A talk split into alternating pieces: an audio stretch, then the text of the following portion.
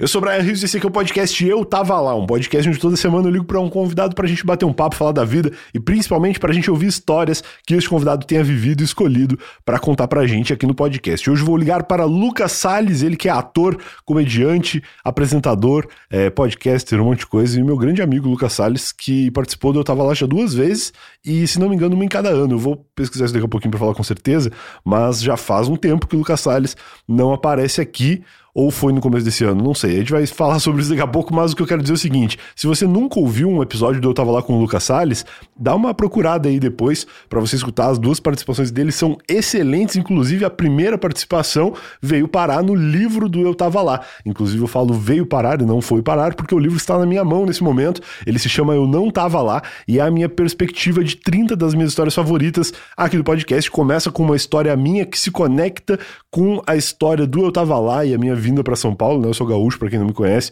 e o livro é muito legal. Se você quer ter o livro físico, corre porque tá esgotando a primeira tiragem e eu não sei se vai ter uma segunda, ou caso tenha, não sei quando será. Todos os livros da primeira tiragem estão indo com autógrafo e dedicatória. Eu resolvi fazer isso. Eu tô dedicando para todo mundo. Quando a pessoa não fala que quer com dedicatória, acaba indo sem dedicatória nominal. Vai ali com uma mensagenzinha que eu penso na hora de, de escrever. Eu não tô fazendo igual e também não é carimbo. Teve gente que me perguntou isso, se é carimbo ou se é autógrafo à, mão, né, a próprio punho. E eu nem sabia que existia carimbo quando eu lancei o livro. É à mão. Tô fazendo à mão. Acho uma sacanagem também carimbar, né? Pelo amor de Deus. Então eu tô escrevendo e tô dedicando, assim, dizendo, ah, você que pegou esse livro, espero que goste, tal, alguma coisa assim. Se você comprar e me falar que quer que seja dedicatória para você, ou no nome de quem que você quer que seja, aí eu faço também com o nome da pessoa, tá sendo muito legal. Tô cansado, tô gripado no momento, minha voz tá meio acabada, mas acho que, que aguento esse episódio aqui numa boa. E, e é isso, compra o livro lá, livro físico vai acabar em algum momento, e se você quer o digital, ou se você entrar no link agora e o físico não existe mais, compra também, tem para Kindle, tem para aplicativos aí de e-book que são bem legais também. E nos, no caso dos aplicativos de, de e-book, seja tablet ou celular, enfim, que, ou até acho que tem Kindle colorido também, é, as ilustrações do livro são coloridas. São 30 ilustrações inéditas ali do livro que ilustram, né, e, e dão uma, uma cara para algumas das histórias lá. Aliás, para todas as histórias, cada uma tem uma ilustração e é bem legal, porque é uma arte que só tem no livro e, e você vai gostar bastante conforme vai lendo, vai entendendo as referências que cada imagem faz. Eu tava ponto lá barra livro, esse é o link, entra lá. Eu tava ponto lá barra livro, compre o seu livro. Eu não tava lá, eu juro para você que é um livro muito legal. Levei quase dois anos para fazer, gostei muito da experiência de fazer e tô gostando mais ainda de ver as pessoas comprando e todos os feedbacks muito positivos até agora. Vamos ligar pro Lucas Salles, bater aquele papo, ouvir histórias que ele tem para nos contar, mas tudo isso como de costume, depois da vinheta.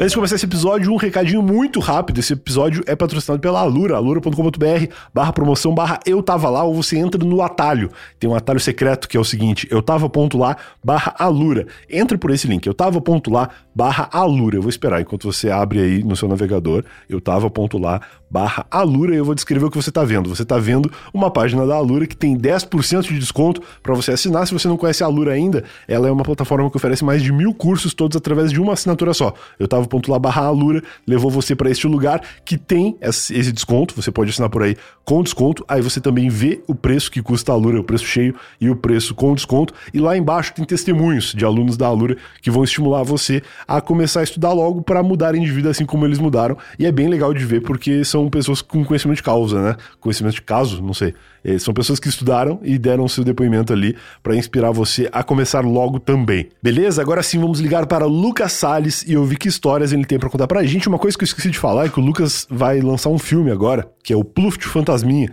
junto com Arthur Aguiar, o campeão do último Big Brother Brasil, e grande elenco. Então, certamente vai ter histórias de Pluft Fantasminha. Eu não sei, na verdade, se vai ter, mas eu quero que tenha. Então, eu vou falar sobre isso um pouquinho no começo, até pro Lucas divulgar o filme, que eu sei que é um filme infantil, não tem tanto a ver com o público do Eu Tava Lá, em princípio, mas tem Arthur Aguiar, que é o campeão do Big Brother, e é sempre legal falar dessas coisas, né?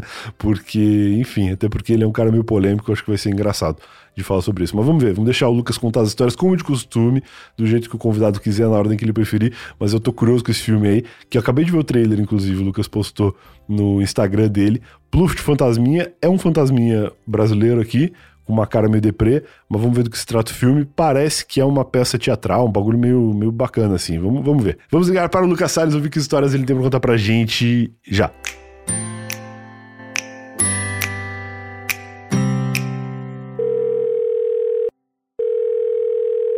Alô, Lucas Salles, boa noite. Boa noite, Brian Riso. Quem tá falando aqui é Lucas Salles. Como é que você tá? Tá tudo bem com você, Brian? Tudo ótimo. Um pequeno resfriado aqui nessa cidade fria de São Paulo, mas muito feliz satisfeito, especialmente de estar falando com o senhor, que eu tô com muita saudade. Eu também tô com muita saudade. Já sabe, resfriado pra ir embora é Resfriadex. A venda das melhores farmácias. Estamos no médico da consultado. Maravilhoso. E aí, cara, tá frio aí na tua casa ou não? Tá frio, mas eu amo frio. Eu amo frio em todas as situações. O frio, para mim, é, é, é, o melhor estado possível. É o melhor, é melhor, o melhor clima no mundo. Eu odeio o calor. Odeio. Odeio. Acho que nada funciona no calor. Eu gosto do frio desde a época que tu podia ir no Twitter e falar que gostava de frio. Hoje em dia, é, hoje em dia lá, você não pode mais. Não pode. E tu é cancelado. Vai vir o curitibano falar, é, porque tu não sabe que aqui em Curitiba, daí, não é nem do sul. Curitiba não é nem do sul. Mas já ah, porque tu não sabe, mas aqui em Curitiba, daí, aqui em Curitiba, não, tu não sabe. Queria saber como é que tá a tua vida desde a tua última participação aqui, cara. Porque tem um cara que cara, participou. Essa eu tava é a terceira. Lá Posso duas... pedir música aqui? Pode pedir música, terceira vez. Mas deixa eu só comentar o seguinte: tu participou duas vezes. A primeira delas em 2020. A segunda. É verdade. Eu já nem sei se foi esse ano ou se foi ano passado. Em 2021, 2021. A segunda foi 2021? Deixa eu pesquisar aqui. Certeza absoluta, 2021. Tá, então parei. Lucas Salles. Claro, é Corrida Maluca de Utah. Pode por aí. Maluca de Utah. Episódio 200 alguma coisa. Exato. Ó, eu trago uma outra informação, inclusive, aqui, muito louca, porque esse episódio ele tá indo pro ar na segunda-feira, que é dia 23 de maio de 2022. Mas nós Opa, estamos maravilha. gravando no dia 19, que é uma quinta-feira. E ontem, dia 18 de maio, fez exatamente dois anos da tua primeira participação, que foi no dia 18 Mentira. de maio. Mentira! Olha aí. Mentira! Que, que legal! Loucura, né, cara? E aí a última foi em dezembro, por isso que eu tava na dúvida se era esse ano ou se era falei, ano passado. Te falei que era 2021, rapaz. 2021. Eu sou bom de memória, sou bom de memória. Lembro então... claramente o que eu comi ontem no almoço. Olha aí. Maravilhoso. Que não foi nada, porque eu estou fazendo dieta, então realmente não posso lembrar. não é fácil de lembrar, é tão fácil. Mas então, duas participações, onde a primeira tu contou muito sobre tua vida, fez tua apresentação e tudo mais, que inclusive eu vou dizer aqui que tu não precisa te apresentar de novo. Primeiro, porque tu é um cara muito conhecido. Segundo, porque tu já participou duas vezes desse podcast. Então, se alguém eventualmente não saiba ainda, não sabe ainda quem é o Lucas Salles, ouça os outros dois episódios, porque são episódios maravilhosos que as pessoas sempre comentam muito comigo, cara. Oh, que bom, fico muito feliz. Muito feliz que tem gente rindo da minha desgraça. Que legal. Sim. E, Brian, já vou te adiantar uma coisa. Diferente é, dessas duas últimas histórias que eu contei aqui no Eu Tava Lá, essas que eu vou contar, ou essa que eu vou contar, olha aí, mistério, oh, não, não aconteceram nos Estados Unidos da América. Pronto, Olha acabou. só, é uma história nacional ou é internacional para outro lugar? Você vai escolher, você vai escolher. Ah, hoje, tá. hoje você vai fazer o RPG do Eu Tava Lá. Você, você decide. Você quer que eu conte uma história, você escolhe. Pô, lembra do, disso, lembra do legal, Você hein? Decide? Gostei muito. Mas lembra do Você Decide, cara? Era um baita programa legal, que a pessoa ficava vendo uma, sei lá, uma cena ali, um, uma série, um filme, não sei, e ela decidia o, fio, o final do filme ligando pra Globo era um, e era votando. Era um episódio, teoricamente é. um um episódio um de Black Mirror que a pessoa escolheu o final. E é interessante usar essa, essa comparação com Black Mirror, porque no episódio sempre realmente que trazia alguma, algum dilema moral, alguma situação que a pessoa tinha que realmente. Era uma decisão difícil sim, de tomar sim. uma decisão difícil e a pessoa em casa escolhia. Inclusive, o episódio do porco, se eu não me engano, uhum. o primeiro episódio de Black Mirror, é ele podia ter ser refeito é, refilmado com opções de escolha, né? Já que Cara, até o é próprio é Black Mirror é, estreou isso na plataforma Netflix é. com uma opção que é o equivalente ao RPG. É. Você escolhe para onde o personagem vai e o que o personagem faz. Sim.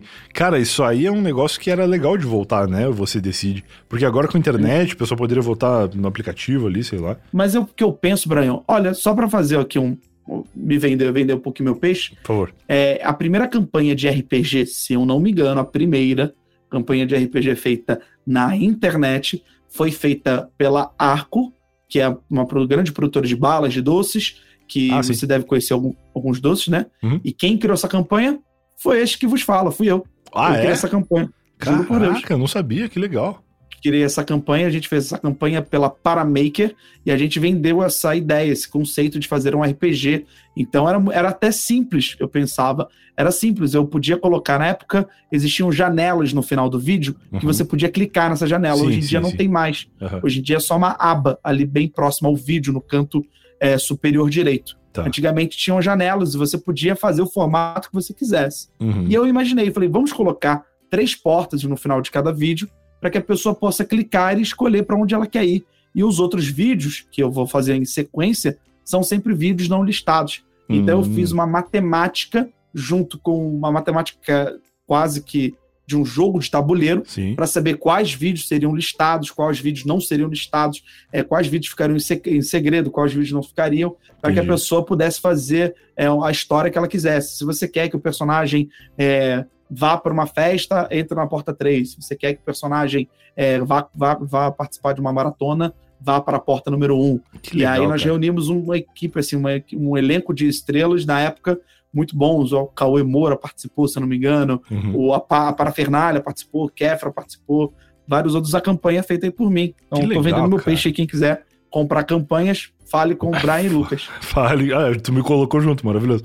Eu ia falar que o Guaraná Antártica fez agora recentemente, acho que ano passado, no canal Coisa Nossa, lá que era o Date Simulator, que era um encontro com, com algum influenciador, Pô, não lembro isso. quem era. E aí, ao longo da, da noite, ele tu ia escolhendo caminhos pra conversa seguir. Bem legal. Pô, que legal isso, muito legal. Tá vendo? Copiaram minha ideia. Mentira, sacanagem. Não, fico muito feliz. O pessoal da Snack, da Coisa Nossa, do, do canal Coisa é um Nossa, realmente canal. é revolucionando. Mas, ô Brian, desculpa te interromper. Diga-me. Mas eu acho que o pessoal, os ouvintes do Eu Tava Lá, querem ouvir história, não querem? Querem muito. Mas antes de entrar em qualquer outra história, eu quero que tu me conte uma história recente, que é a história do filme que tu vai aparecer pois aí. É. Ah, que na real não é tão obrigado, recente. Porque desde que eu te conheço, tu fala que tu tá gravando esse filme, que faz o é quê? Uns seis anos que, que o filme tá, tá pra sair? Exatamente. E olha, posso te pedir um favor então? Pode. É, o que eu separei hoje para o pessoal que ouve ou tava lá uhum. são histórias de filmes, histórias que ah, aconteceram que comigo enquanto eu filmava filmes. Porra, que legal. São histórias, eu acho que bem interessantes, bem legais e que o pessoal vai gostar. Eu sempre trago uma única história, né? Mas é. dessa vez eu trouxe um, várias histórias pra gente, para você se divertir, pro pessoal rir da minha desgraça. Então eu posso já pedir, pedir um favor? Pode. Esse episódio aqui pode ter o um nome Mamãe, gente existe? Pode ser o nome do, do episódio? Pode, pode. Que é a frase do, do fantasminha do filme Pluft. Que deve ser o Pluft, Exatamente. inclusive. Exatamente. Eu amo você que você faz a pauta. Eu acho isso tão legal. Na real, você faz a só... pauta comigo, que nem mereço. Olha nem aí. mereço, mas você faz a pauta. Na verdade, eu só vi o trailer que tu postou ontem no, no Instagram. E aí a primeira fala do filme é. Né, o nome do filme é Pluft Fantasminha. E a primeira fala é um fantasminha perguntando: Mamãe, gente existe. Que me lembra muito o Didi Mocó, inclusive. Exatamente. Se eu não me engano, é a primeira fala da peça Pluft ou Fantasminha, ah. escrita pela Maria Clara Machado. Eu vou. Eu, eu tô um pouco confuso agora, que eu não sei se eu já começo adentro nas histórias, ou até eu gostaria até de me apresentar rapidamente para o público do Eu Tava manda, Lá. Manda, manda. Porque eu sei que você até comentou, ah, você já se apresentou, mas eu posso fazer um mini resumo breve. Tu é um, um, comunicador nato, tu sabe melhor do que eu como para fazer isso. Para, Bra... nós somos comunicadores, nós amamos comunicação, mas a gente prefere dinheiro sempre. Bom, para você que está ouvindo, eu tava lá, eu uhum. vou explicar rapidamente quem eu sou. Okay. Meu nome é Lucas Sales, eu sou comunicador, sou ator, é, roteirista, diretor de conteúdo, criador de conteúdo, redator, trabalho como apresentador, o que você quiser. Pode me chamar que eu vou estar presente lá, vou poder ceder de alguma forma, nem que seja dando é, apenas uma palavra ou, quem sabe, trabalhando de fato. Bonito. Então, eu trabalho com tudo que tiver entretenimento, cultura e dentro das mídias. As mídias, para quem não sabe, são cinema, teatro, é, televisão, é, jornal e internet. Eu acho que essas, atualmente, são as maiores mídias. O livro também é um tipo de mídia, mas a gente é meio, é meio controverso isso, não entra muito nas aulas de comunicação da faculdade. Então a gente deixa isso meio geladinho. Entendi. É tudo muito novo ainda. Deixa eu aproveitar, inclusive, hoje... já que tu falou que eu sou comunicador, tu falou de livro, eu tô com o livro do Eu Tava Lá na mão, que é o Eu Não Tava Lá, que tem uma história de Lucas Salles aqui, que todo mundo que tá lendo esse livro, quando chega nessa história, me manda uma mensagem assim e fala: Porra, a história jura? do Lucas. Uh -huh, todo mundo fala, pô, a história do Lucas no livro ficou muito boa. Tanto pessoas que já conheciam a história, quanto pessoas que descobriram a história agora, lendo o livro, né? Muito feliz mesmo, que legal. É, e eu dei o livro agora que eu achei mais genial ainda. É, agora é hora do pessoal entrar para comprar. E como é que faz para comprar o livro, Muito bom, parece que foi combinado isso. Entra no eu tava ponto lá barra livro. Esse é o link. Eu tava ponto lá barra livro. Também. Repita, eu tava ponto lá barra livro. Você pode comprar agora o livro Eu Não Tava Lá, de isso. Brian Rizzo, com diversas histórias transcritas para o livro Eu Exato. Não Tava Lá. Compre agora. Eu não tava lá, ponto. Eu tava lá, ponto, barra livro. É isso, perfeito. Como todo bom comunicador, tu errou o link no final, que é o que rola muito no rádio. É uns velhos é que nem sabem. É Reinaldo Jaqueline, também conhecido como Reinaldo Janequini. Eita, galera. É verdade meu. Exatamente. Uh, bom, então eu sou o Lucas Salles, eu sou comunicador, ator, apresentador. O que tiver, tô dentro, quero é me comunicar. Bom, dito isso, eu comecei minha carreira com 15 anos de idade no longa-metragem Desenrola. Sim. Foi o meu primeiro trabalho profissional. Que tá em alta no TikTok agora. Schwartzman. Hã? Perdão, não vi. Tá em alta no TikTok agora. O Desenrola, bate e joga de ladinho. é verdade, olha aí. A gente podia tentar fazer isso alguma coisa com o filme. Desenrola, bate, coloca o filminho. Desenrola. que deprê. Se enrola, baixa, coloca o filme. Bom, mas eu, eu trabalhei, é, meu primeiro trabalho profissional, é, acho que no, no, no, grande cenário, né? Uhum. No grande cenário, acho que é até um termo errado, mas no mainstream, sim, foi o filme Desenrola, que é o um filme dirigido pela Rosane Svartman, é, o, escrito, roteirizado por Paulo Raum, Rosane Svartman e Juliana Lins, produzido pela Clélia Bessa, pela Racor Produções. E foi um filme muito divertido de fazer, eu tenho histórias sobre ele. Mas olha só que interessante, eu trabalhei depois é, como ator em dramaturgia na Rede Globo e fui convidado para fazer é, entretenimento na Rede Bandeirantes, nos programas CQC, Pânico na Band e diversos outros. E hoje eu apresento o programa The Chef com Edu Sim. na tela da Band e faço, graças a Deus, milhões de coisas. Mas isso é só para você entender que eu comecei como ator. Tudo que eu tenho, tudo. Nossa, o primeiro start na minha vida veio do teatro, veio inclusive do Teatro O Tablado, uma clássica oh, escola de teatro no Rio de Janeiro, acho que uma das mais importantes do Brasil e que sabe Sempre muito citada em entrevistas do Jô Soares, né? Sempre ia um ator lá que mencionava o tablado em algum momento. Exatamente, Brian. O tablado é uma casa muito importante. Foi fundada em, se não me engano, nos anos 50, não sei em que ano precisamente. Se não me engano, acho que o tablado faz 77 anos talvez em 1955, não sei o certo, tá, não quero falar tá. besteira, mas o tablado foi fundado nos anos 50 pela Maria Clara Machado e por outros colaboradores. A principal delas, com certeza, a fundadora, foi a Maria Clara Machado. E é uma casa que, graças a Deus, existe até hoje, com diversos professores muito importantes que dão aula, como eles mesmos chamam, de teatro amador, porque não é um curso profissionalizante que vai te dar um, um comprovante para a retirada do DRT. DRT é basicamente uma carteira de trabalho para atores. Tem gente Sim. que chama de DST. E você costuma ter os dois quando você é ator. DRT e DST. Se, se você tem um, você provavelmente tem o outro. Entendi. É sempre assim. É tipo a OAB Mas... da, dos atores. É, é o OB do, do advogado. Se você é, é advogado, você tem um OB e um OAB também. Ok. okay. Mas então eu só apresentei para dizer que eu trabalho com artes. Olha aí que bacana. Lindo, lindo, lindo. Comunista! Comunista! Esse Lucas é comunista. Bom, vamos lá então, vamos começar a história. Você já sabe que eu sou, já está aqui ouvindo, eu estava lá. Exato. Vamos para as histórias. Braião, começando pelo Pluft. engraçadas. Eu quero saber do Pluft primeiro, que tu não falou ainda. O Pluft então, eu quero falar por último. É que ah, o Pluft tem uma história do, do Pluft. Ah, entendi. Então tá bom. Então, é, agora, como um bom calma. comunicador, eu vou dizer o seguinte: não troque de canal, fique aí, que em instantes você ouvirá a história dos bastidores Exatamente. de Pluft, o fantasminha. Será que ele era um fantasminha mesmo? Zantes, daqui a pouquinho tem o fantasma. É o Pluft e o fantasminha. Daqui a pouquinho, Zantes, daqui a pouquinho você vai ouvir o Pluft e o fantasminha. Será que é o fantasma? Será que o Lucas teve contato com o fantasma? Zantes? Daqui a pouquinho também entrevista com o PCC. Não perca daqui a pouquinho, Tu largou essa daí no Edu esses dias. No clube, eu, eu vou deixar por último, que é uma história linda, emocionante. Tá, ok. Bom, nessa vida a gente faz de tudo e a gente aprende muita coisa. Quando você é, é jovem, você tá mais suscetível ao erro. E eu acho que eu sou jovem eternamente, porque eu tô sempre suscetível ao erro. É. E um dos maiores erros da minha vida foi quando eu estava filmando o longa Desenrola, e é um filme muito legal, se eu não me engano, disponível na plataforma Globoplay, para quem quiser assistir, é, na aba do Telecine. E estava lá fazendo o desenrola. E o desenrola é a história de uma menina que quer perder a sua virgindade e ela acaba é, querendo, tentando se conhecer. É um filme muito interessante, é uma comédia romântica ao mesmo tempo, uma comédia juvenil romântica, e ela acaba cruzando o caminho com um menino chamado Boca, que é este que vos fala, que acaba aprontando uma mentira dizendo que eles dois tinham transado. Isso porque o melhor amigo tinha uma insistência em falar que ele era virgem. Aí, para falar que não era, ele falou: Ah, não, eu transei com essa menina aí, ó, de, do, do nosso colégio. E essa mentira se espalha pelo colégio e ela tem que aprender a lidar com isso. São alguns conflitos que, para algumas pessoas, é, parecem superficiais, mas é que a gente se esquece que a gente já teve 14 anos. É eu verdade. acho que isso é o mais bonito desenrola. E com 14 anos, a merda que você faz no dia parece que é a maior merda da sua vida Sim. e que nada nunca vai passar e nada vai ter solução, né? Exato. E aí esse filme é bem interessante e é bem legal. E aí eu, o meu personagem, ele mente, fala que transou com a menina, né? Uhum. Guarda essa informação. Estou eu lá um dia numa filmagem em Búzios, se eu não me engano, numa, numa das praias em Búzios, a gente está filmando, e eu acabo tendo uma pausa entre uma filmagem e outra, filmagem de uma cena e outra.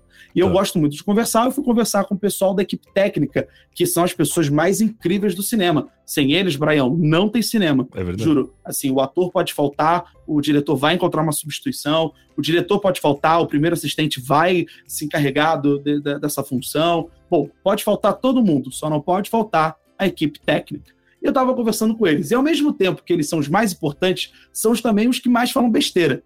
Pelo menos os que eu trabalhei. tá. São os que mais são mais engraçados, mais desbocados. Eu estava conversando com eles e eles comentaram: pô, você tá aqui em Búzios, né? Thaís, 14 aninhos, Nossa. pô, essa protagonista também tem 14 aninhos. Já pra, tenho certeza que você deu os pegas nela, né? Nossa. Aí eu, porra, fiquei totalmente sem graça, eu não tinha nenhum contato é, extra profissional com a atriz, não tinha nada, a gente era realmente só amigo de sete. E eu, uhum. cara, fiquei tão pressionado ali que eu falei, pô, claro, né? Menti. Tal qual no filme.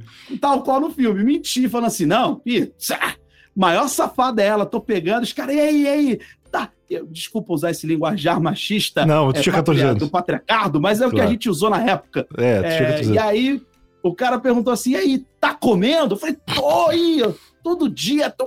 Aí os caras, é, esse aí, esse é meu moleque. Não, ela é safadona, ela pô, demais, tá, tá, tá, tá, tá, tá, tá, tá, tá. E falei, inventei um monte de coisa. E a gente falando um monte de besteira. E a gente falando, pô, mas aquela ali também tem mal cara de safada, aquela ali, pô, tal. Aquelas coisas idiotas que só o homem faz. Sim, e aí, em um determinado homem. momento, alguém um pouquinho de longe, uma distância vai de 10 metros, grita meu nome. Aí quando eu vejo o operador de áudio falando, Lucas, vem cá. Aí eu falei, pô, pessoal, com licença, tenho que ir lá, vou filmar. Aí eu vou, me aproximando do operador de áudio. Aí ele fala: Vem cá, deixa eu tirar sua lapela. Óbvio. para quem não sabe, lapela é o microfone que os atores usam uhum. para captarem o áudio, para gravar o áudio. Uhum. E eu estava lapelado, é o termo que a gente usa, lapelado. Sim, sim, sim. E aí eu só sinto ele levantando minha camiseta, botando a mão no meu peito, tirando o microfone que fica grudado no nosso peito. O, o, o coração parecia a beija-flor entrando no Sapucaí. Olha, o microfone é do tamanho de uma tampa de caneta Bic, inclusive até Sim. menor, Sim. que fica grudadinho aqui no seu peito por um fio que leva até o transmissor. E aí eu senti ele tirando aquilo, descolando do meu peito. Eu falei, puta que pariu. Eu tava lá pelado. E aí ele foi tirar o transmissor que ficava preso nas minhas costas. Sim. E ele me virou. Quando ele me vira, tem a equipe de filmagem, não a equipe técnica, a equipe de filmagem rindo, mas assim, pessoas chorando de rir. Claro. Todos chorando de rir. A diretora completamente é, decepcionada comigo. Eu não acredito. E a atriz, puta da vida. Nossa, cara. Puta da vida. E quando eu vejo a operadora de, de áudio, a Valéria, se não me engano, posso estar mentindo, a Valéria Ferro, tava puta comigo da vida. Nossa. Puta comigo. Que ela não viu que o meu áudio estava no talkback. Nossa. Cara. E o talkback, para quem não sabe, é o áudio de retorno, é o áudio sim, que fica para o pessoal de retorno.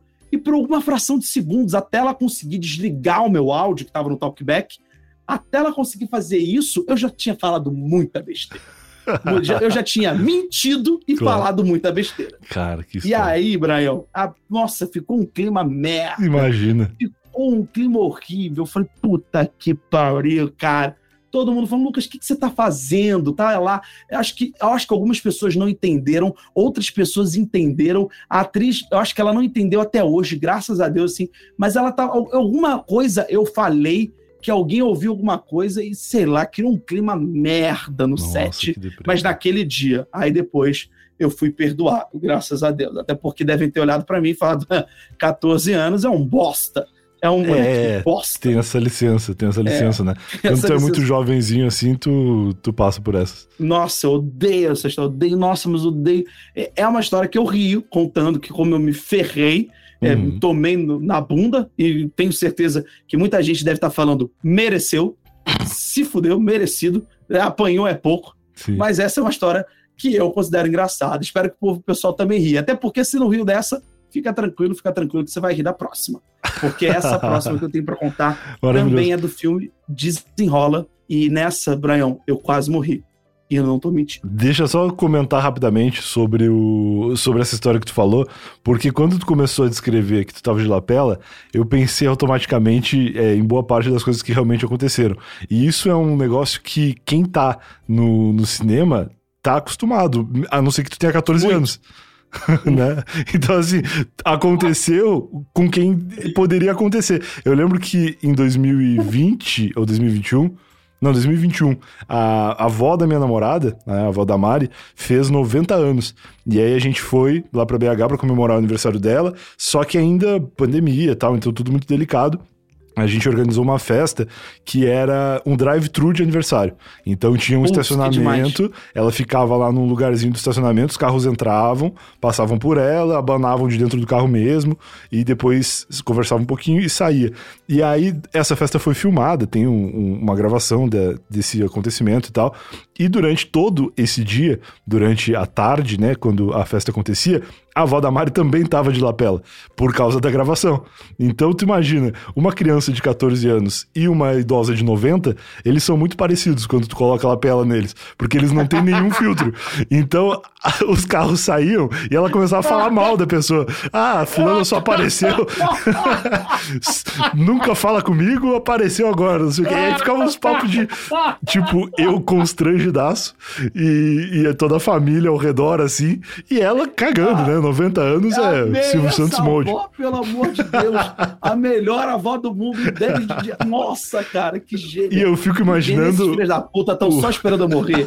Esses aí não vale porra nenhuma. Só esperando a herança. E eu imagino a edição depois, né? Porque nesse caso dela, não tinha, pelo menos ali próximo da gente que eu saiba, ninguém ouvindo em tempo real. Mas na hora de editar Ai. esse vídeo, certamente as pessoas ouviram todos os comentários dela. E deve ter sido muito bom. na calça. É foda.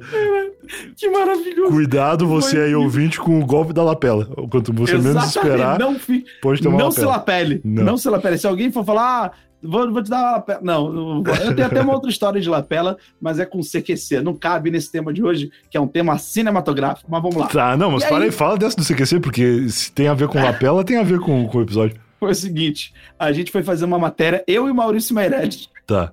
Eu tô lembrando só de. Eu e Maurício Meirelles fomos fazer uma matéria no CQC, uhum. que era para tentar é, reunir é, um casal que estava separado. A gente queria juntá-los novamente. E aí a gente armou deles se encontrarem sem querer num bar. Que a gente falou, certo. pô, se eles se encontrarem sem querer no bar, vai ser legal, pode criar um clima. E aí eles se encontraram sem querer. Tá. Aí ela tava lá pelada, porque uhum. a gente tava em, em em tramóia junto com a, a, a mulher do, do, do, casal. E aí, ela tava lá pelada e a gente ouvindo, e ela tava com ponto. Que a gente falava assim: fala isso, fala aquilo, mostra que você tá aqui sem querer, mostra que você tá bem resolvida, que ele vai querer voltar atrás. Certo. Aí, num determinado momento, ele foi dar tchau pra ela, encostou na cintura dela. E ela tava lá pelada. Ele encostou e falou: O que, que é isso? Ah. Aí levantou a blusa dela, ela ficou totalmente sem reação e olhou para mim. E eu tava dentro do carro. Tá. Ela olhou para mim, o cara olhou para mim, foi no carro, abriu a porta, me tirou do carro e deu um telefonema na orelha, assim, ó. Pau na cabeça. É. Pegou a mão e deu um tapão que eu fiquei surdo. Não estou exagerando, eu fiquei Caraca. surdo uns 20 minutos. Meu Deus, cara. Mano, foi sinistro, assim. Eu queria Nossa, cara, tem... aí a gente faz um episódio que é apanhando no CQC. Sim, que eu sei de histórias aí do CQC que tu é realmente um sobrevivente. Mas falando em sobrevivência, a segunda história tem a ver com isso, então. Desenrola, sobrevive. Pois é, eu quase morri. A gente já sabe que eu não morri, mas essa aí eu pensei. Eu queria até que o Victor, o Victor Tiré, que fez o, o querido Amaral do filme, que é um excelentíssimo ator, tá, tá concorrendo prêmio agora por Araruana, e se não me engano, uma série no Globoplay também, que ele contasse essa história. Nós éramos melhores amigos no filme e na vida real também somos. Uhum. Ah, no filme, ele, ele fazia o meu melhor amigo, o melhor amigo do personagem Boca. E a gente ficou carne e unha. E num determinado momento, a gente foi liberado mais cedo e aí a gente aproveitou para almoçar. E uhum. no cinema, o horário do almoço é um horário muito valorizado, porque é um horário que todo mundo pode realmente descansar. Tá. São, a gente fala, tem, tem gente que fala que artista é vagabundo, eu recomendo trabalhar num set de filmagem para ver que não tem nenhum vagabundo ali, não. Cara. Verdade. Ninguém é vagabundo. A gente trabalha por das seis da manhã até as seis da tarde, quando não tem hora extra. Sim. E aí, a gente parou para almoçar, a gente, como foi liberado mais cedo e já tínhamos almoçado, a gente falou, poxa, já fizemos aqui a digestão, vamos nadar um pouquinho? A gente tá aqui na praia, em frente ao mar, vamos lá. E eu falei, e ele falou, claro, vamos nadar. E a gente começou a nadar. E eu amo o mar, cara. Eu tenho uma paixão pelo mar gigantesca. Eu amo estar na água. E aí a gente, pô, tava ali, ainda era raso. Eu falei, pô, vamos um pouquinho mais profundo. E o Tio falou, vamos, vamos Ai, lá. Cara. E aí a gente foi um pouquinho mais profundo. E aí eu aí falei, pô, vamos, Vitor, tá muito, vamos um pouquinho mais profundo, boiar um pouquinho, né? A gente foi um pouquinho mais profundo. Num determinado momento, eu virei pro Thierry e falei, Thierry, não dá mais não aqui tá muito fundo. Vamos voltar? Aí o Thierry falou, claro, vamos voltar. E eu tava, comecei a ficar sem ar, comecei a ficar desesperado. Eu falei, Thierry, não dá mais pra mim, não. Eu acho que não tô conseguindo. e aí eu vi na cara do Vitor Thierry a reação dele de tá tudo bem, tá tudo tranquilo, vamos voltar. Quando ele me viu ficando desesperado, eu vi o rosto dele ah, e desmanchando assim, do normal e ir pro desesperado. Claro totalmente desesperado, Brian. Ele começou a ficar, meu Deus, o que está acontecendo? E eu, Vitor, não estou conseguindo mais, não aguento mais, Vitor. Eu tô, acho que eu vou me afogar, Vitor. Eu não, não conseguia, não tinha pé. E, e você que já foi ao, alto mar, Lógico. foi numa praia, sabe? Se você não tem pé, cara, você tem que ficar balançando, batendo perna o tempo inteiro para você não, não afundar literalmente. E não dava para boiar porque o mar estava se movimentando muito. Então não dava para ficar para boiar ao mesmo tempo. Uhum. E eu comecei a ficar desesperado. E tinha um, um, um, um tipo, um rodamuinho, alguma coisa que ia puxando a gente pro mais, mais profundo. Sei. Nossa. E aí nisso o Vitor começou a ficar, desesper foi ficar desesperado. Foi ficar desesperado. Aí ele juntou as últimas energias que ele tinha e gritou: Salva vidas! Salva vidas! e desesperado. E ele conta que ele falou, cara, eu ia dar a mão pra ele e ia morrer afogado. Claro. O cara gordo, não consigo levar ele. O Vitor tinha até fôlego, mas ele falava, cara, o Lucas é gordo. Eu não ia conseguir carregar ele até a, até a areia. E o Vitor é. desesperado, desesperado. E aí, do nada, a gente vê dois salva-vidas correndo pelas pedras e, e, pulando na água do mar para virem, virem pegar a gente. Naquele momento, nossa, eu falei, caralho, deu certo, graças a Deus. Cara, e aí, quando loucura, a gente cara. vai se aproximando, quando eu vejo, são dois salva-vidas e uma prancha de surf. Nossa. Falei, são quatro pessoas e uma prancha de surf. Como é que a gente vai salvar essa merda? que acordo é esse que a gente vai ter que fazer aqui? O Thierry falou, cara, vamos dar os quatro as mãos e blá, blá, blá, vamos morrer todo mundo junto. É. Fudeu, não tem mais o que fazer. E aí os caras vieram com uma prancha de surf. E eu totalmente sem graça, Brian. Totalmente sem graça me apoiei na prancha de surf.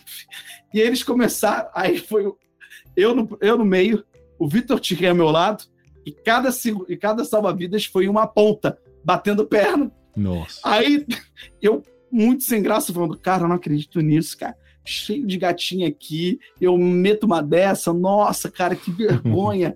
e aí, num determinado momento, eu levei um coió, uma bronca do salva-vidas, que ele falou: Porra, gordinho, não vai bater perna, não, caralho? Bate perna aí, porra! E aí, comecei a ficar sem graça, comecei a bater perna também, em ritmo com eles. Nossa, mas foi um dia, sério.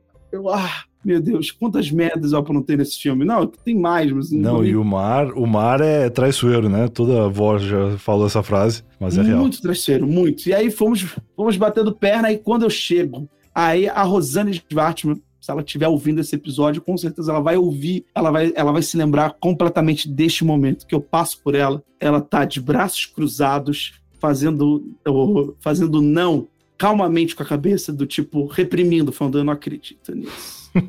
vocês, meu Deus do céu, vocês quase morreram. Meu Deus do céu, mas assim, ela tava decepcionada. Lógico. Mas ela tava mais decepcionada ainda. Ela, eu acho que ela. Eu acho que ela pensava consigo mesmo, por que, que eu escolhi esses merdas? Por que, que os calei? E a responsabilidade dela se vocês morrem, né? Que merda que ia dar bravo. Porra, não, ia fuder tudo. Ia fuder tudo, tudo. tudo. O filme ia ser In Memoriam, Lucas e Vitor Exato, exato. Isso é uma merda. Ia fuder tudo. Talvez não fosse nem ter filme. Que é fuder todo mundo, é dar merda do caralho. Puta. Cara, que. Quanta coisa eu aprontei. Bom, mas aí. Loucura. Beleza. Tudo bem, tá tudo certo. Vamos agora. Posso, posso me aproximar de uma história fofa? Pode, agora? por favor. Depois de Poxa, quase morrer. Obrigado e depois de ter sido uma criança escrota, agora é uma história fofa para balancear. eu, vou uma, eu, vou contar uma história fofa. É, é, a história do quase morrer serve como lição para eu ter mentido, hum. dizendo que eu estava ficando com uma garota, eu não estava. Então, okay, eu acho okay. que essa história é uma forma do que a, o mundo me ensinou a não mentir. Então, tá bom, bonito, bonito. Quem estava bravo comigo não precisa mais ficar bravo. Mas calma aí, a gente continua a história do Lucas. Momento Alura para dizer que você pode estudar na Alura e começar uma carreira internacional. Se você pretende morar fora do Brasil ou então viver o melhor dos mundos, que é morar no Brasil e trabalhar para alguém que está fora do Brasil, você pode fazer isso através de conhecimentos adquiridos na Alura. Tem muito curso de programação na Alura. Eu sei que muitos programadores vivem esse modo de vida que é o melhor de todos, né? Que é gastar o seu dinheiro em real e receber em euro, receber em dólar. É um, um ótimo negócio. Você pode fazer isso na sua casa prestando serviço de programação ou qualquer outro serviço para uma empresa estrangeira através do maravilhoso home office e através dos maravilhosos conhecimentos que a Alura pode oferecer para você. Eu tava ponto lá barra Alura. Entra por esse link e você vai encontrar lá todas as informações que você precisa para saber por onde você quer começar. Tem curso de programação, front-end, data science, desenvolvimento, UX e design, várias coisas muito legais e também também inovação e gestão que vai muito além desse universo da programação. Às vezes você é um gestor, ou às vezes você quer é, melhorar ali o seu desempenho na área onde você já trabalha, que não tem diretamente conexão com tecnologia, a Alura ajuda muito nisso também. Eu tava ponto lá, barra Alura, 10% de desconto, mensagens inspiradoras lá para você saber como começar. E o primeiro curso com certeza vai deixar você com vontade de fazer outros e outros e outros e outros. E quando vê, você já fez diversos cursos e está se tornando um profissional ainda melhor do que você já é. Eu tava ponto lá, barra Alura. Agora sim, vamos continuar ouvindo a história do Lucas. Bom, Agora sim eu vou me aproximar de contar uma história do filme Pluft, que estreia dia 14 de julho em todos os cinemas. Olha aí. Eu queria convidar toda a sua audiência, Brian, para conhecer também. a história do Pluft. Por eu favor, não, ir. você vai na pré-estreia. Pré? Você vai agora comigo, dia 11 de junho, no Opa. Open Air, São Opa. Paulo, porque ah, vai vamos. ter exibição lá. Vamos. Open Air, então você está convidado, e claro, os ouvintes do Otavalas também, também estão convidados para irem na sessão do Open Air em São Paulo para assistirem o Pluft ao céu aberto, acho que é o maior cinema de céu aberto da América Latina, se eu não me engano. Que legal, cara. E esse filme, ele certamente também está sendo muito falado porque um dos atores acabou de sair do Big Brother, né? Que Exatamente, é o Arthur Aguiar, o nosso pãozinho tá no filme no elenco. e é uma, uma pessoa incrível, junto com Hugo Germano e todo o resto do elenco. Tem Juliano Casarré, Fabíola Nascimento, Nicolas Cruz, que interpreta o protagonista, o Pluft, a Lola Belli, que interpreta Maribel, também a protagonista. Tem outras participações especiais, participações afetivas, como a Rosane Schwartzman costuma chamar, como a do José Lavini.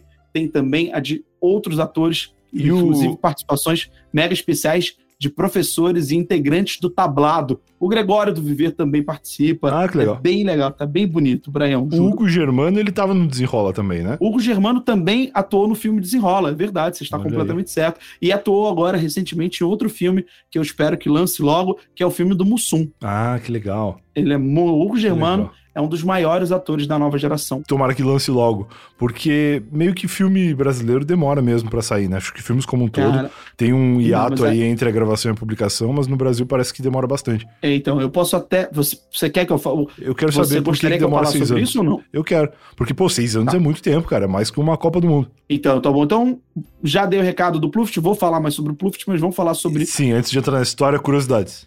Curiosidades.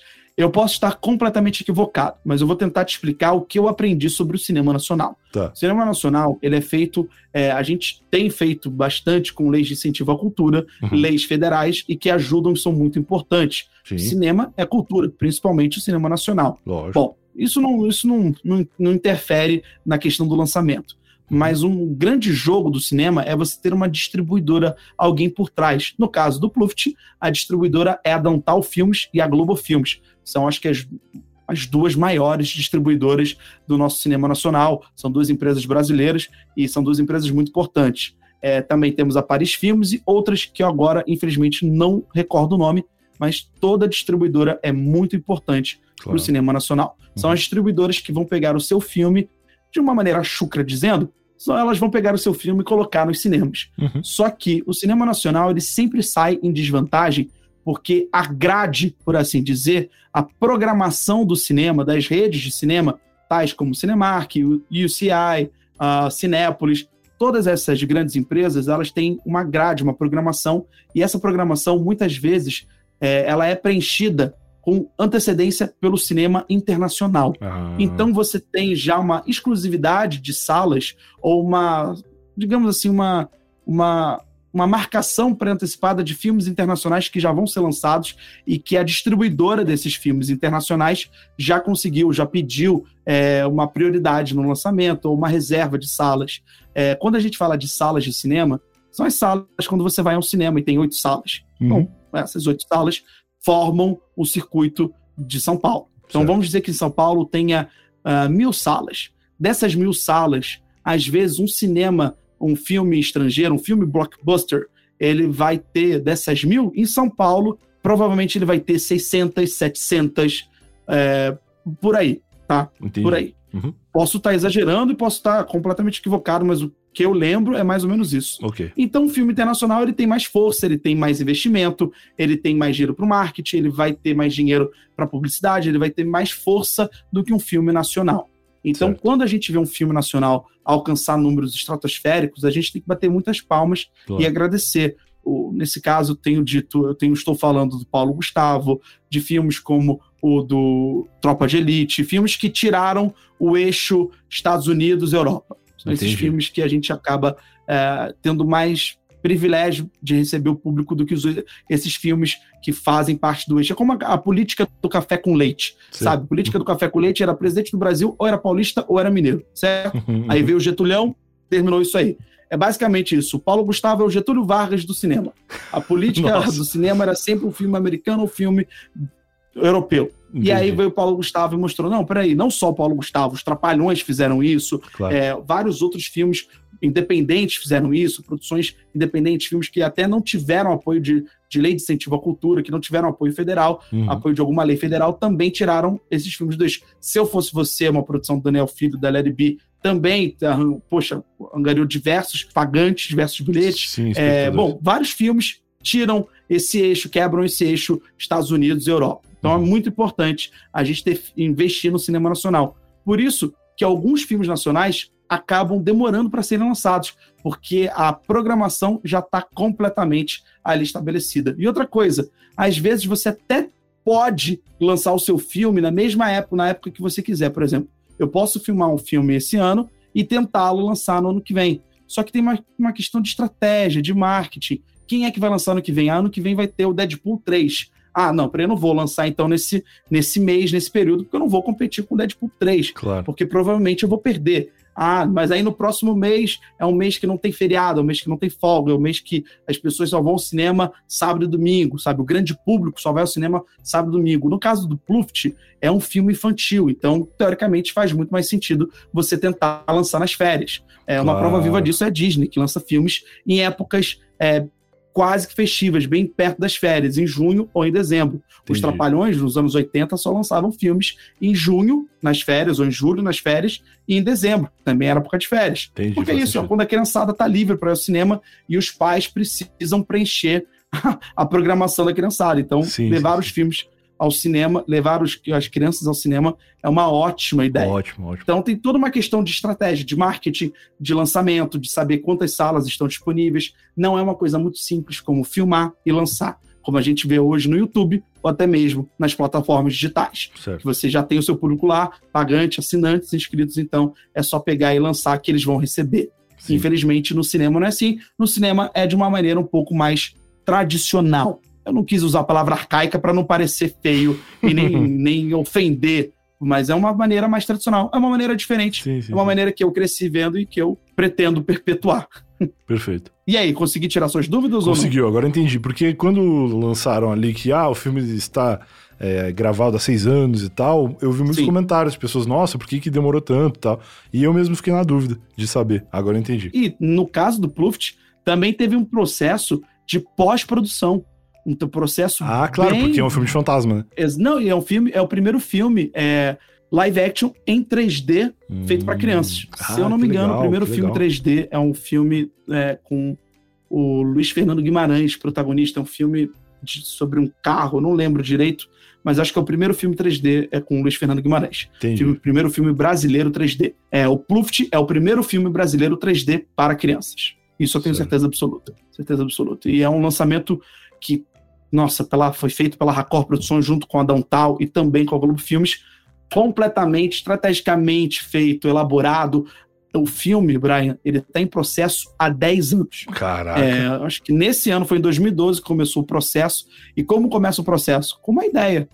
Essa ideia surgiu da Rosane Svartman, de querer fazer o filme do Pluft, que é uma história que sempre é, mexeu com ela, sempre a marcou desde a primeira vez que ela foi ao teatro. Ela é uma pessoa incrível, inclusive, para vir aqui no Eu Tava Lá e contar algumas histórias. Pô, provavelmente a minha, legal. quando eu quase fiz merda, quando eu quase morri. Seria muito Provavelmente legal. ela deve contar essas histórias. E ela também é diretora do filme Taina 3, do filme é, Solteiro no Rio de Janeiro, que é um clássico do Brasil, um clássico mesmo.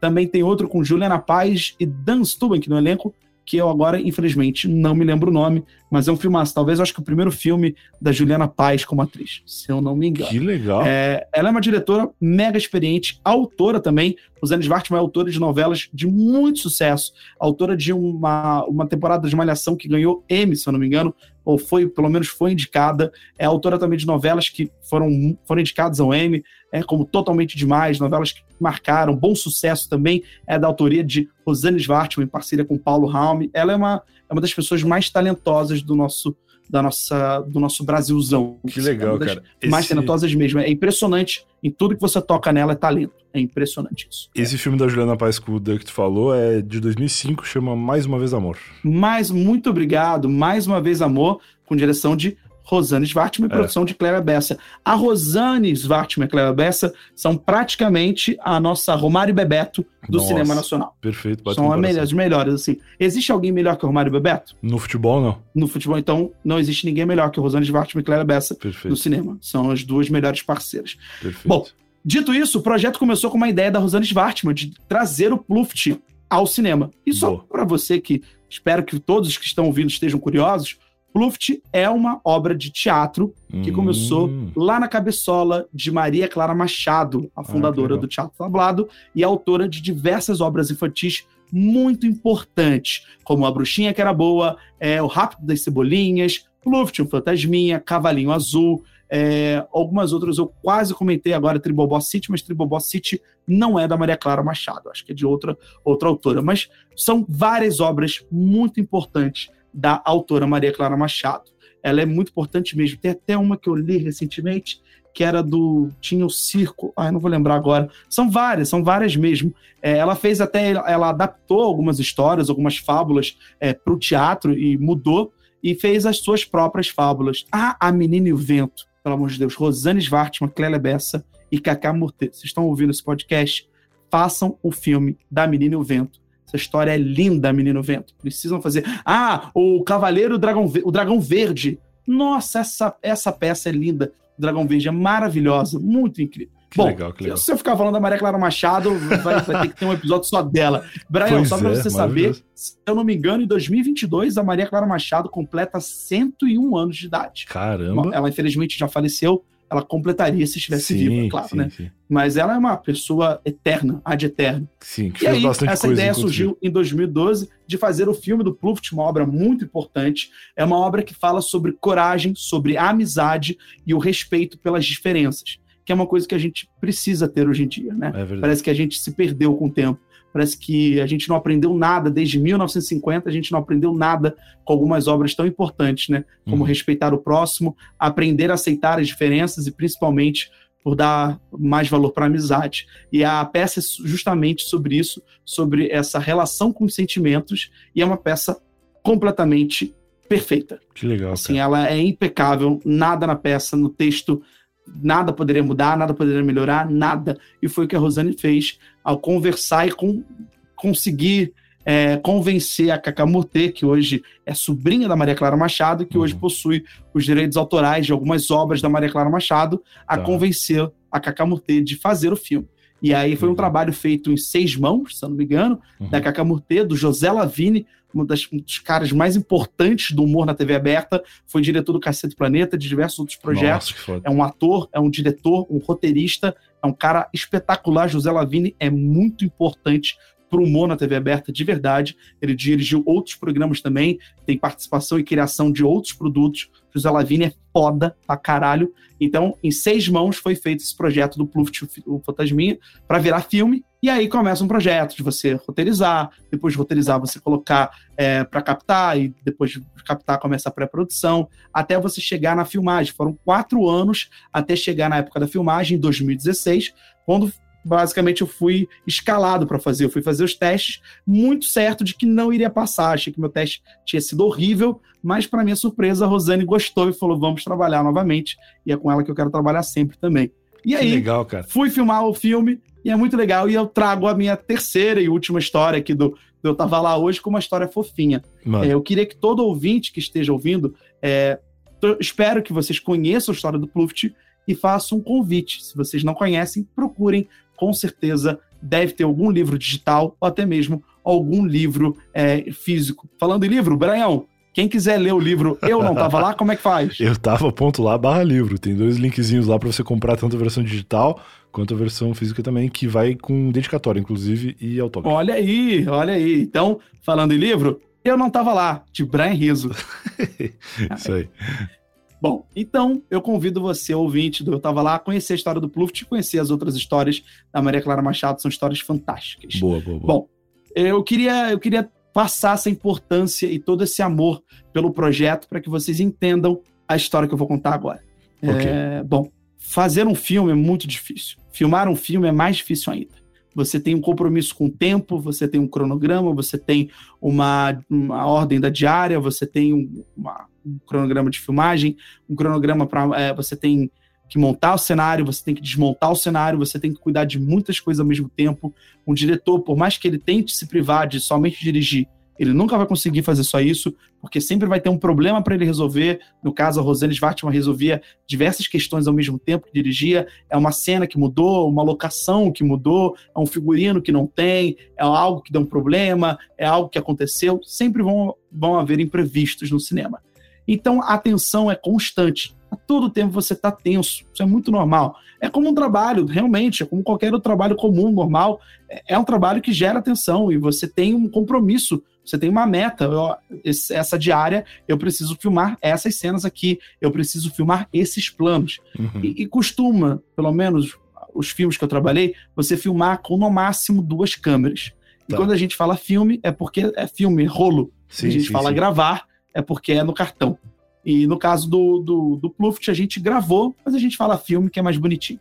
Tá é, porque é digital, né? É um trabalho digital para ser feito em 3D. Então nós gravávamos com duas câmeras, às vezes com com uma só e tínhamos que refazer algumas cenas. Você, inclusive, você nota a, a habilidade de um ator por, por, uma cena. Você fala, nossa, essa cena foi feita no mínimo quatro, cinco vezes. E aí o ator continua fresco, tá ali dando o seu melhor. Ele é muito bom esse ator, realmente. Olha, é, no, no, no, cinema você costuma filmar por locação. Uhum. E algumas vezes tem uma cena que é no início do filme e a outra que é no final do filme, mas é a mesma locação e o ator consegue carregar uma emoção, trazer. É muito legal isso, quando você entende, estuda cinema, você acaba valorizando mais o trabalho do ator, o trabalho do diretor, da, da cenografia. Bom, mas isso aí eu não quero que vocês fiquem sabendo agora, eu quero que vocês saibam da importância de uma diária de um filme. É Boa. muito importante, é dinheiro. Se qualquer coisa der errado, com todo respeito, fudeu.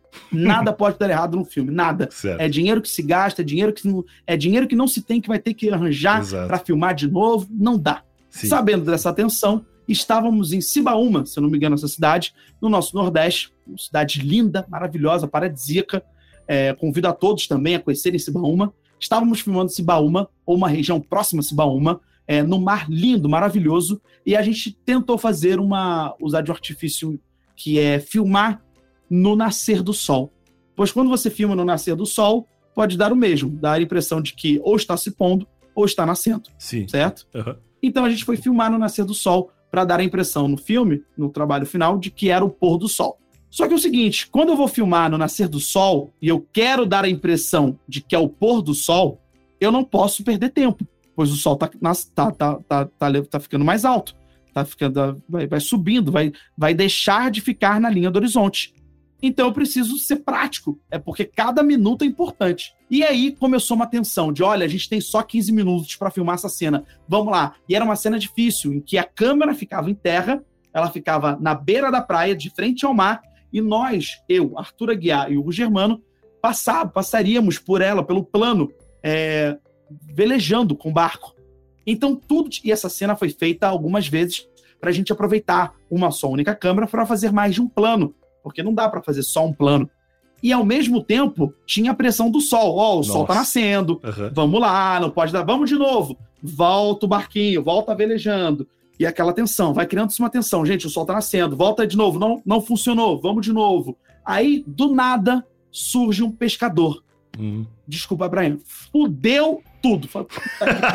Apareceu um no pescador. quadro, certamente. Porra, olha, o que, que a gente vai fazer agora? Não pode ter ninguém no quadro, não pode ter pescador. Vamos mudar. Aí mudou. Puta Nossa, aqui esse plano tá até mais bonito. Vamos lá, faz, pega. E a Rosane gritando. Eu, eu não lembro agora se ela tinha um, um megafone ou algo do tipo. Ela, volta!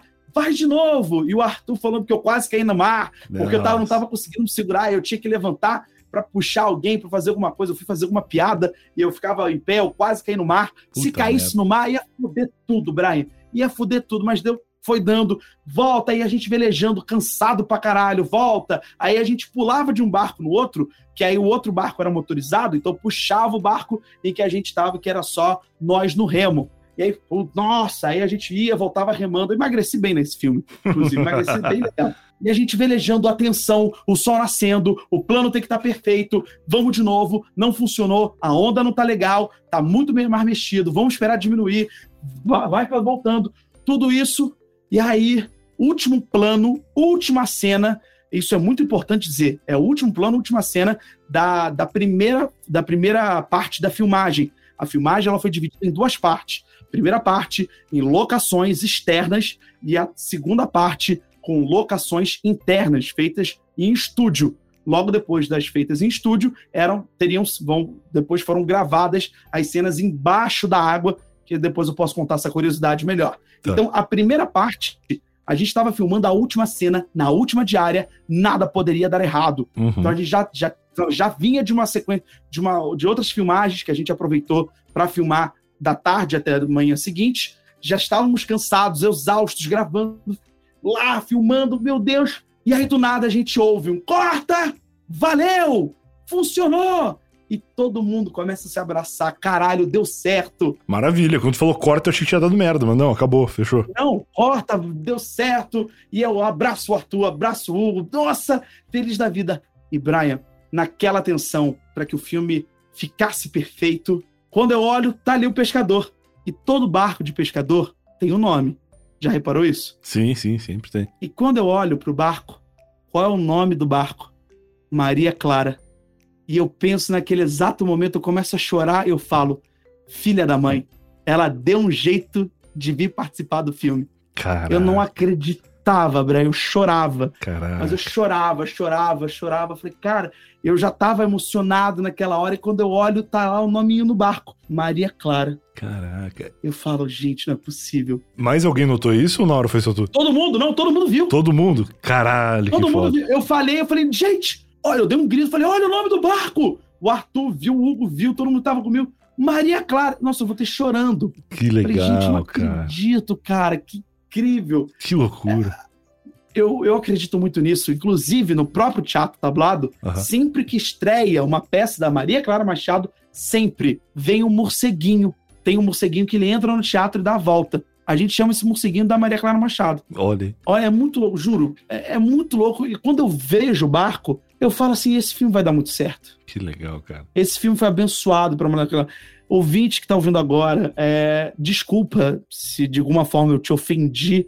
Você pode até estar tá achando isso uma grande de uma besteira. Você hum. pode ser cético, respeito sua religião ou sua, sua ideologia, mas há de convir comigo que por mais que coincidências existam, e por mais que você não acredite em nada disso, por mais que coincidências sejam somente coincidências, é, não é muito bonito Lindo. Você olhar para o lado, o barco que fez você se movimentar e ir para um outro lugar e que naquela tensão e que ficou melhor do que era esperado, porque o barco, de certa forma, o, o, erro, de certa forma, acabou se transformando em um, em um acerto. E aí, quando você olha, o nome daquele barco é Maria Clara. Maravilhoso. E você fala, cara, é, é você, a pessoa mais cética, há de convir comigo que é bonito. É poético. pelo menos sutil. E as, é poético. Perfeito, é poético. Ué, no mínimo é poético. E, e, as pessoas, assim como eu, de coração mole, de coração manteiga, que se apegam à fé e à esperança, com certeza vão, vão, vão concordar comigo e que era Maria Clara Machado, que mandou um barquinho ali. É claro que não foi ninguém, um, um fantasma que apareceu e falou: vai, leva esse barco. Não, é, é, são aquelas coisas bem sutis do universo que eu acho que renovam a minha fé. Sim, assim, é uma coisa sim. muito bonita. E eu, naquele momento, juro por Deus, naquele momento eu tive certeza de que o filme ia ser um sucesso. Eu falei assim: esse filme. É, é para mim, na, na verdade, naquele momento eu falei: a Maria Clara tá abençoando a gente. Ela tá autorizando esse filme. Que legal. É a obra dela, imagina, a obra dela indo pro cinema, vai pegar um outro público, um público que nunca ouviu nem falar da Maria Clara Machado, sabe? Um público que, nossa, nos Estados Unidos, esse filme pode ir para os Estados Unidos, para a Europa, pode ir para todos os outros lugares, concorrer a festivais. Então vai para um público, eu acho que ali ela abençoou, falou: olha, tá abençoado, tá liberado, sigam em frente nossa, aquilo ali, só de lembrar eu fico completamente emocionado, Branhão. Que lindo. Eu, eu deixei essa história por último para que todo mundo soubesse a importância da Maria Clara Machado na vida de qualquer ator, na vida de qualquer autor e na vida de qualquer criador e diretor de conteúdo, na vida de qualquer pessoa, Sim. Maria Clara Machado é muito importante mesmo. Que lindo, que lindo, cara. Por isso que tu queria falar de Pluft no final, então. Eu entrei Exatamente, curioso aqui isso. nesse episódio e aí agora tudo faz sentido. por isso, por isso. Eu queria que terminar legal. com essa história porque eu falei, cara, essa história é muito bonita e é a história do filme que vai ser lançado agora, dia 14 de julho, nos cinemas. Pluft, é, é uma história muito bonita e eu convido a todo mundo a conhecer. Levem as crianças e crianças levem seus adultos, por favor. Perfeito. Cara, que legal. Tô feliz, emocionado, quero ir ver esse filme na, na pré-estreia aí contigo. Vamos, vamos no Open Air, vamos no Open Air agora. Porra, perfeito, vamos. E obrigado por ter liberado esse tempo para falar de novo ah, com a gente que não Deus, tava né? lá pela terceira vez. Dessa vez Porra. tenho que, inclusive, agradecer mais porque foi de última hora, né? Foi uma gravação que ah, a gente isso. decidiu fazer no instante. Eu falei, cara, vou te ligar, vamos gravar e é isso aí. E aí tu topou e foi muito legal. Obrigado mesmo. Para com isso. É eu que tenho que te agradecer que você deixou aqui um momento aberto para que eu pudesse falar do filme. Sim. Inclusive, posso então dar os últimos recados do filme, só para agradecer todo mundo? É isso que eu ia dizer. Agradeça, é, agradeço a tua participação e gostaria que tu deixasse os recados aí para a galera que quiser ver o filme. Meio que tu já falou, mas outras coisas tem também, sobretudo, e outros projetos aí que tu tá à frente também. Muito obrigado. Olha, pela primeira vez, engraçado, Brian, é, Hoje é dia 19. Amanhã vai ao ar nosso episódio no Sobretudo, eu e você. Ah, que legal. É onde eu tava. Olha aí, A gente sim, faz sim, a brincadeira sim. do eu tava lá, onde eu estava. Baita episódio. Tal, tal evento aconteceu. Ótimo. Mas eu queria só reforçar o convite para que os adultos levem suas crianças para assistirem ao Pluft e que as crianças levem os seus adultos uhum. para assistirem ao Pluft. É um filme para toda a família.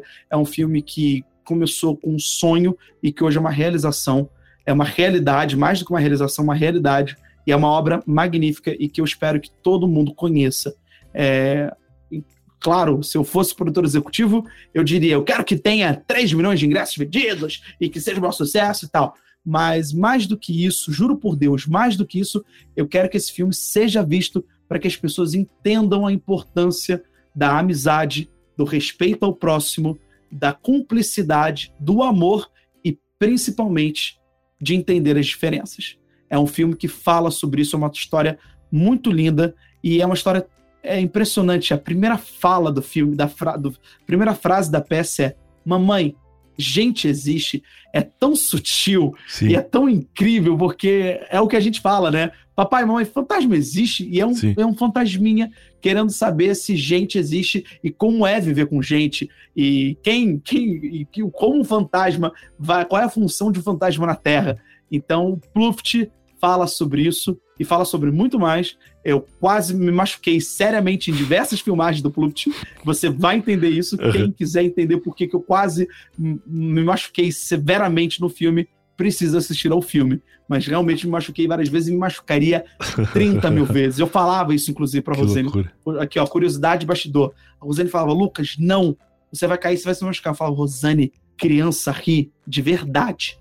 Criança gosta é de verdade, criança não gosta de mentirinha. Uhum. Criança gosta de verdade. Comédia é de verdade. Eu prefiro mil vezes que alguém me dê um soco na cara de verdade para a cena ficar engraçada do que dê um mais ou menos. Não, dá um tapão mesmo. E eu falava, Rosane, deixa eu cair, deixa eu bater a cabeça, deixa eu cair na areia, engolir areia, vamos, vamos fazer. A Rosane cedia é, depois que eu assinei um contrato é, dizendo que eu, eu, era altamente responsável por minhas escolhas e um seguro de vida. Ela deixou fazer o que eu quisesse.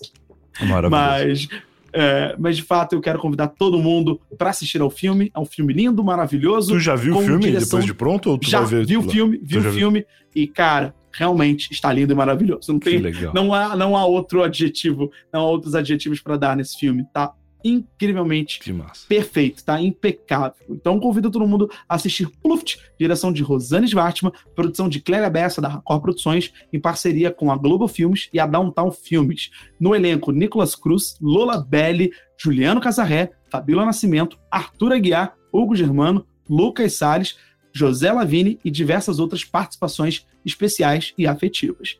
Convido todo mundo a assistir no cinema bem próximo a você. Eu sei que tá, talvez esteja um pouquinho longe, mas vai que você está ouvindo esse episódio justamente no dia 14 de julho, ou quem sabe no dia 15 de julho. Então aproveita para assistir ao filme Pluft. Maravilhoso, cara. Muito obrigado.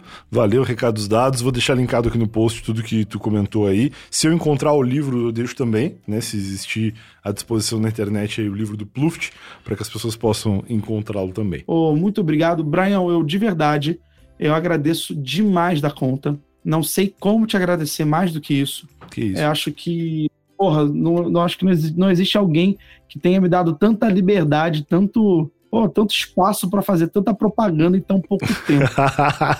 Não, fique à vontade, sinta-se em casa quando quiser me dar um toque, eu te ligo de novo que é sempre um prazer. E eu sei que os ouvintes deste podcast aqui também gostam bastante. Não, eu que te agradeço mais uma vez. Muito obrigado. Fique com Deus, com Jeová, com Ramsés, com Buda, com Mahatma Gandhi, com os orixás, com os mormons, com. Ai, meu Deus. Bom, com todo mundo. Enfim, fique bem. Com quem quiser. Fique feliz. agradeço imensamente. Posso agora só dar mais duas. indicar duas, duas, duas indicações? Pode. Indicar duas indicações? Posso? lógico. Então é o seguinte, quem quiser assistir filme nacional com direção de Rosane Svartman e produção de Clélia Bessa, assista Desenrola, disponível no Globoplay, Boa. e também Missão Cupido, também disponível no Globoplay. Ótimo, lindo. Valeu, cara. É, Nesses dois eu, eu, eu tô no filme, tá? Eu sei, eu sei disso. Caso se alguém não, te, não soubesse, agora então fica o recado. Você viu o filme? Você viu Missão Cupido? Não, eu vi Desenrola só. Ah, desenrola, baixa, vai no Globoplay. Desenrola, vai, que vai vergonha. no Globoplay. Tchau, cara. Boa noite. Muito obrigado. Muito obrigado, Brian. Fica com Deus, um beijo. E lembrando, hein, quer livro? Vai de livro. Eu não tava lá, do Brian Riso. Onde você pode encontrar o livro? Onde é que pode ser, hein, Brian? Eu tava ponto lá barra livro. Vai lá, tem um livro físico com dedicatório. Uma pequena errata aqui, uma pequena errata. Hum. Missão Cupido não tem direção de Rosane Svartman. Ah, não? Até porque se tivesse, seria melhor o filme. Vamos lá, gente! Boa noite, um beijo, fique com Deus e vamos que vamos! Vai, Brasil!